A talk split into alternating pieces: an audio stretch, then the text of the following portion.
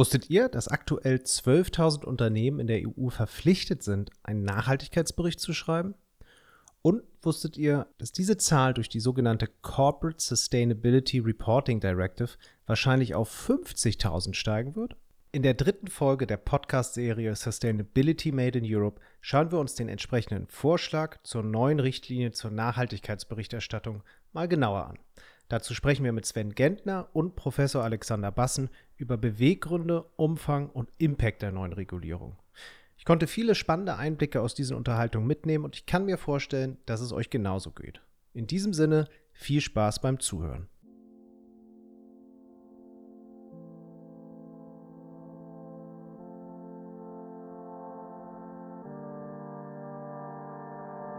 Welcome to Sustainability Made in Europe, a policy podcast on sustainable finance, reporting, and governance. I'm your host, Colin Bean, and I have the pleasure to interview people that are involved in policy making in one way or another. You'll get insights on new regulations that foster a sustainable economy, and we provide a look behind the scenes on how these new regulations are brought to life.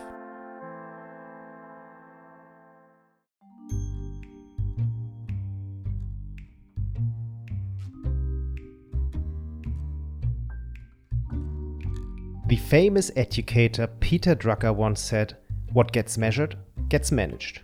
Or, in other words, if you don't measure it, you won't manage it. Measuring, counting, or weighting materials, processes, and performance is therefore a cornerstone of modern decision making in business.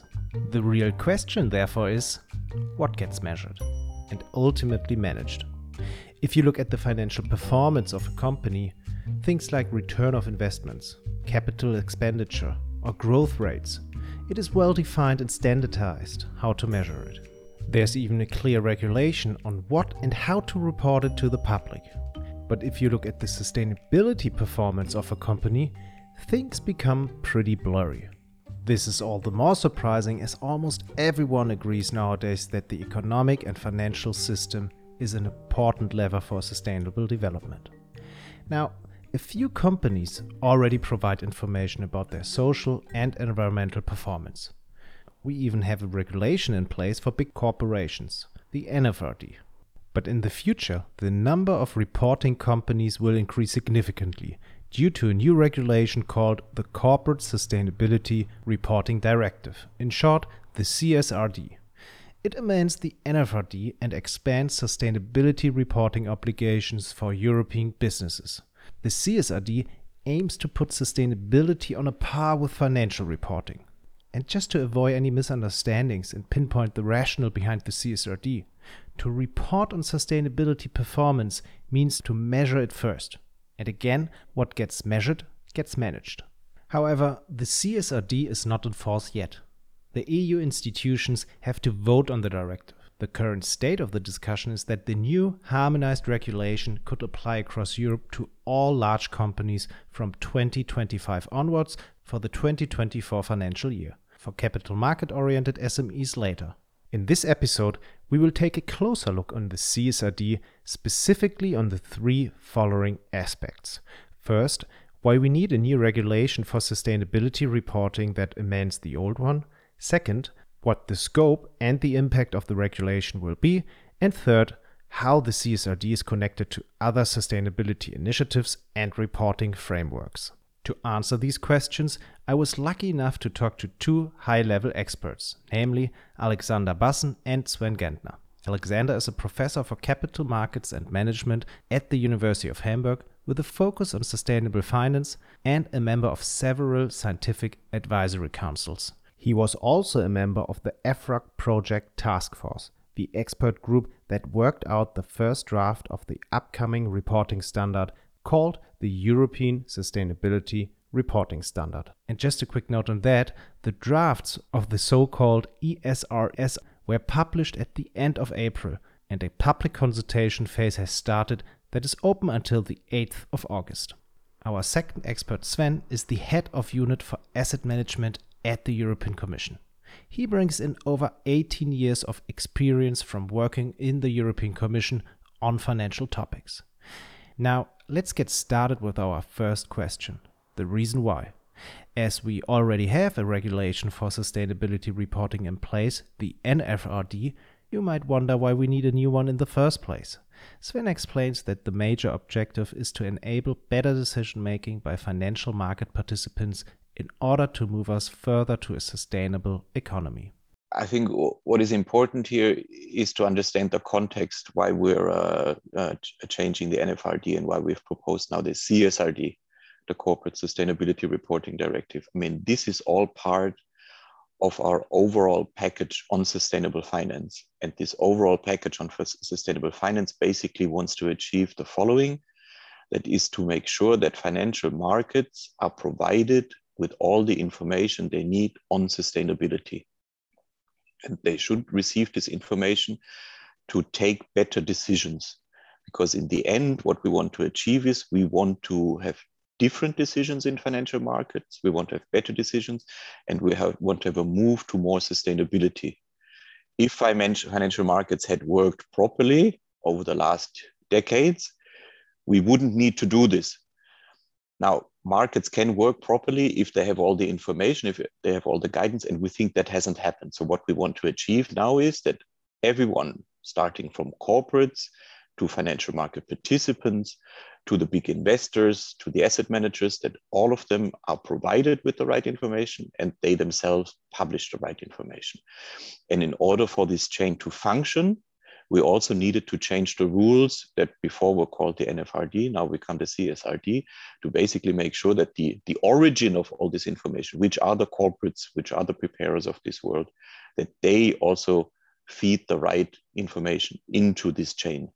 And i think that's that's the key reason. Now to feed the right sustainability information into the market in a new standardized and comparable way a few challenges from the old reporting directive needed to be addressed alex describes four major aspects that the new csrd brings along to improve the available sustainability information of a company first of all it's the scope the NFRD was only for companies with uh, public interest, so public, public interest um, entities.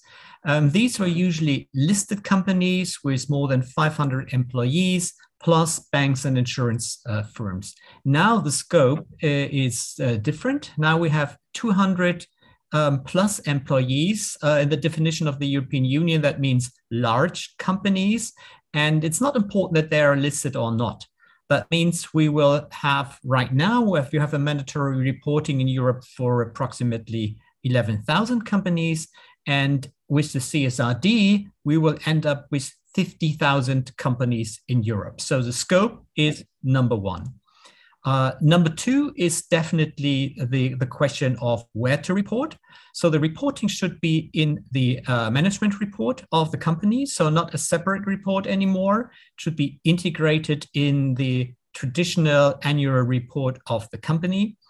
Um, thirdly, um, it should be audited. So it will definitely be a, an audit report with a limited assurance um, and um, fourthly, there will be a standard. And EFRAG is developing this standard. So, a very clear framework for every company how to do their sustainability reporting.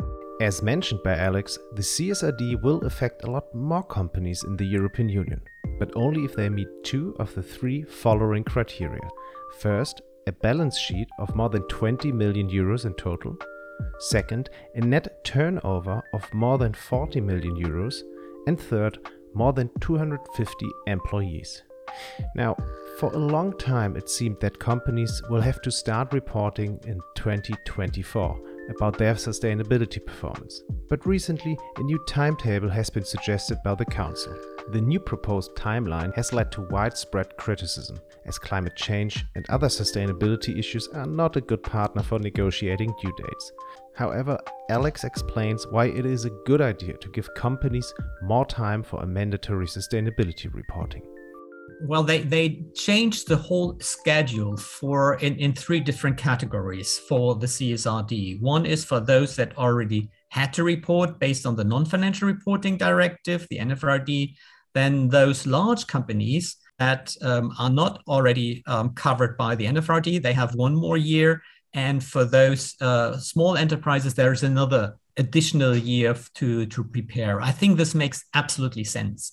For example, um, that these uh, companies that are not covered by the NFRD so far definitely need more time to prepare. Um, because especially for the sustainability information, it's important to have a, re reliable framework, also a reliable internal framework that the quality of information is high. So it doesn't make any sense if companies, especially smaller companies, are reporting sustainability information, quantified sustainability information if they are not reliable.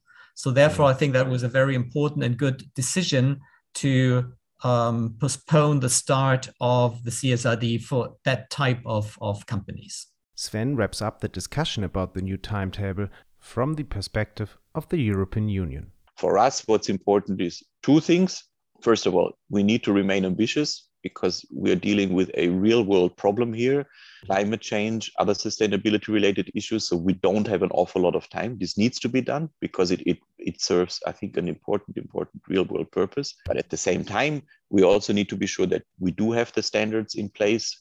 Uh, that the entities that will have to report will get the information to be able to fulfill these requirements and i think that's that's the two dimensions that we'll look at together once more within the trilogues to to to get the right timing the CSRD will allow companies to follow clearly defined criteria and indicators, which will make data and facts comprehensible and comparable while ensuring greater transparency, thus making sustainability reporting easier to evaluate. This way, stakeholders are better informed about sustainability aspects and can invest in more sustainable companies. In the future, all large and all capital market oriented companies in the EU will have to apply the CSRD.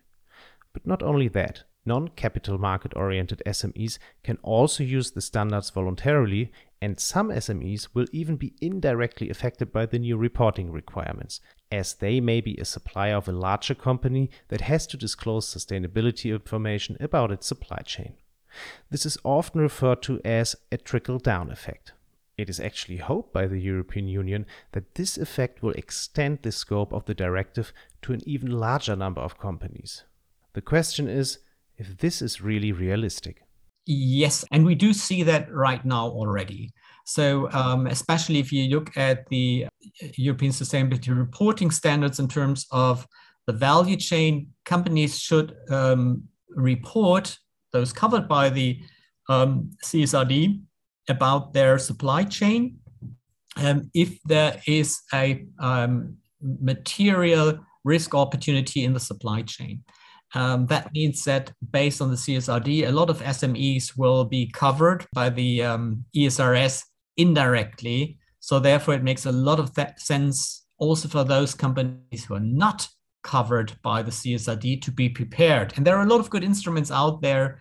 If you think about the um, sustainability code developed by the uh, German Council for Sustainable Development, or also a selection of GRI standards and indicators. So um, I think there are a lot of opportunities for SMEs to be prepared, and it might also be a license to operate to be prepared in the future. I think we're seeing these effects already now. I think it's not the CSRD that will cause these effects simply because we are dealing with an important real world problem, which is climate change, which is lots of issues around sustainability, where our way of, of running our economy uh, does not fully work. We're creating lots of problems in the environment, which we have to deal with. Financial markets have to play their role in dealing with it through better information, through redirecting investment through taking into account risks and externalities and costs that up to now have not been properly taken into account. If we had taken them into account, we wouldn't have taken the decisions that we did. So, yes, there is already pressure, I think, on everyone active in financial markets, on entities. This pressure will probably increase. Um, we think that the CSRD can play a useful role here because it will help consolidate or make it more coherent in the way this information is provided. Now, it will apply to a larger group of companies, but as you said, it will probably also, nevertheless, also have an effect on companies that may not even be covered by the CSRD. Um, but again, this effect I think is coming anyway because it's coming from from customers who want to know how companies behave in terms of sustainability. It comes from suppliers. It comes uh, through financial markets. It comes from banks. It comes from investors, be it institutional or retail investors. And I think over the next few years, in one way or another, we will see in all parts of financial markets a requirement to play to pay much more attention to these sustainability factors. So that's why we think it makes sense to give it a framework that is coherent, that is applicable, that is comparable. Then I think it uh, it it'll work better in in all respects. As a major objective of the CSRD is to make sustainability information as robust as financial information and make reports comparable, a new reporting standard is on its way. Companies should use the new standard to comply with the new law. The standard itself is designed by the already mentioned EFRAG, of which Alex is a member. EFRAG by now has published thousands of pages and several working papers about the European Sustainability Reporting Standard. One of the main lines of discussion has been the level of granularity. How many KPIs and data points do companies have to report? Which and how many topics do they need to cover? These and other questions lighted discussions in a first consultation about the EFRAG proposals. Again, here's Sven connecting the dots between the CSRD the EFRAG standard, and other reporting legislations. As I said, the, the Commission to prepare these kinds of proposals consults very widely and we look in close detail at the, uh, at the possible impact. Um, this, of course, has also informed our decisions on what is in the in the in the CSRD text itself in terms of requirements. How do we go? What what do we require of these entities to be disclosed? Um, this, of course, links also very, very much to, to existing requirements already in financial markets. As I said, there's the Sustainable Finance Disclosure Regulation, through which financial market participants already ask corporates and others um, to provide them with this kind of information. So, what we think is useful is to bring more coherence here, to have a more comparable way of doing that. But then, on top of that, we will also have concrete standards which are being developed by EFRAG, which will guide this process. I understand, as always, market participants want to be sure that these standards are proportionate, that they're applicable. We have the exact same interest because, of course, we want standards that work, um, that companies can, can deal with.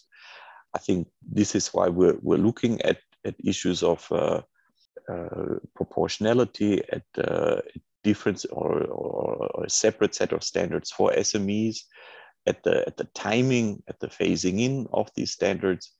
And I think through all these elements, I'm, I'm confident that we'll be able to make sure that this that this does work, um, that it takes into account also what actually companies can do. And last element, EFRAG, for example, now is also going to consult again themselves.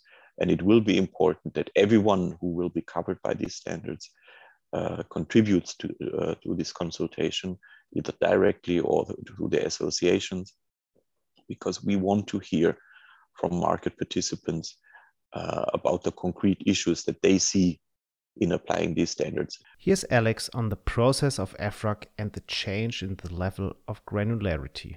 Well, the, the level of granularity is very high. Um, and uh, if you look at the different working papers, you do see that there is a change in the granularity. So maybe just about the process, um, we published as EFRAG already preliminary versions. Um, we call them working paper, and the um, exposure draft um, will be published end of April for a consultation phase of two to three months, probably two months. Um, and you do see that there already is, if you look at the history of these um, these working paper, that there is a decrease in terms of granularity. So we started with a much higher degree of granularity to compare to what will be published now. And this is due to the fact that we already integrated a first feedback process with experts. Mm-hmm. And the, the feedback was too many standards, um, too detailed, um, too many quantitative information companies cannot deliver. And um, again, coming back to the general idea that the information that is provided is reliable, uh, it makes absolutely sense to reduce the granularity, to offer KPIs, and to make to enable companies to start the reporting because the reporting is just one step. The important, probably more important step is not to enhance the transparency, but to enhance the sustainability performance of the company. So, how the input is managed, how the processes look like, um, how the products will look like, and the, the disclosure or the reporting is just the final step. So, the first step must be to adopt the process of the company, and that simply takes time. Um, and um, to, to apply the whole set of standard in one step will be really challenging. As Alex says, even more important than the report itself is the change that is brought about within a company. It is important to know that reporting can be seen as a door opener for a sustainable business transformation, and through continuously publishing information about the company's sustainability performance, there is a need to improve in certain indicators, for example, emission reduction.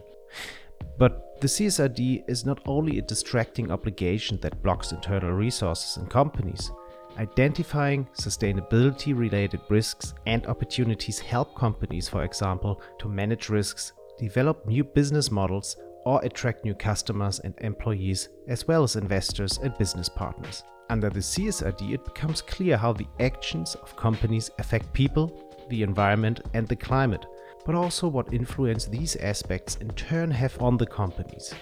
Now, let's move on to our final question of the episode how the CSRD is connected to other legal frameworks and standards such as the ISSB, the International Sustainability Standard Board, the GRI, the Global Reporting Initiative, or SASB, the Sustainability Accounting Standards Board.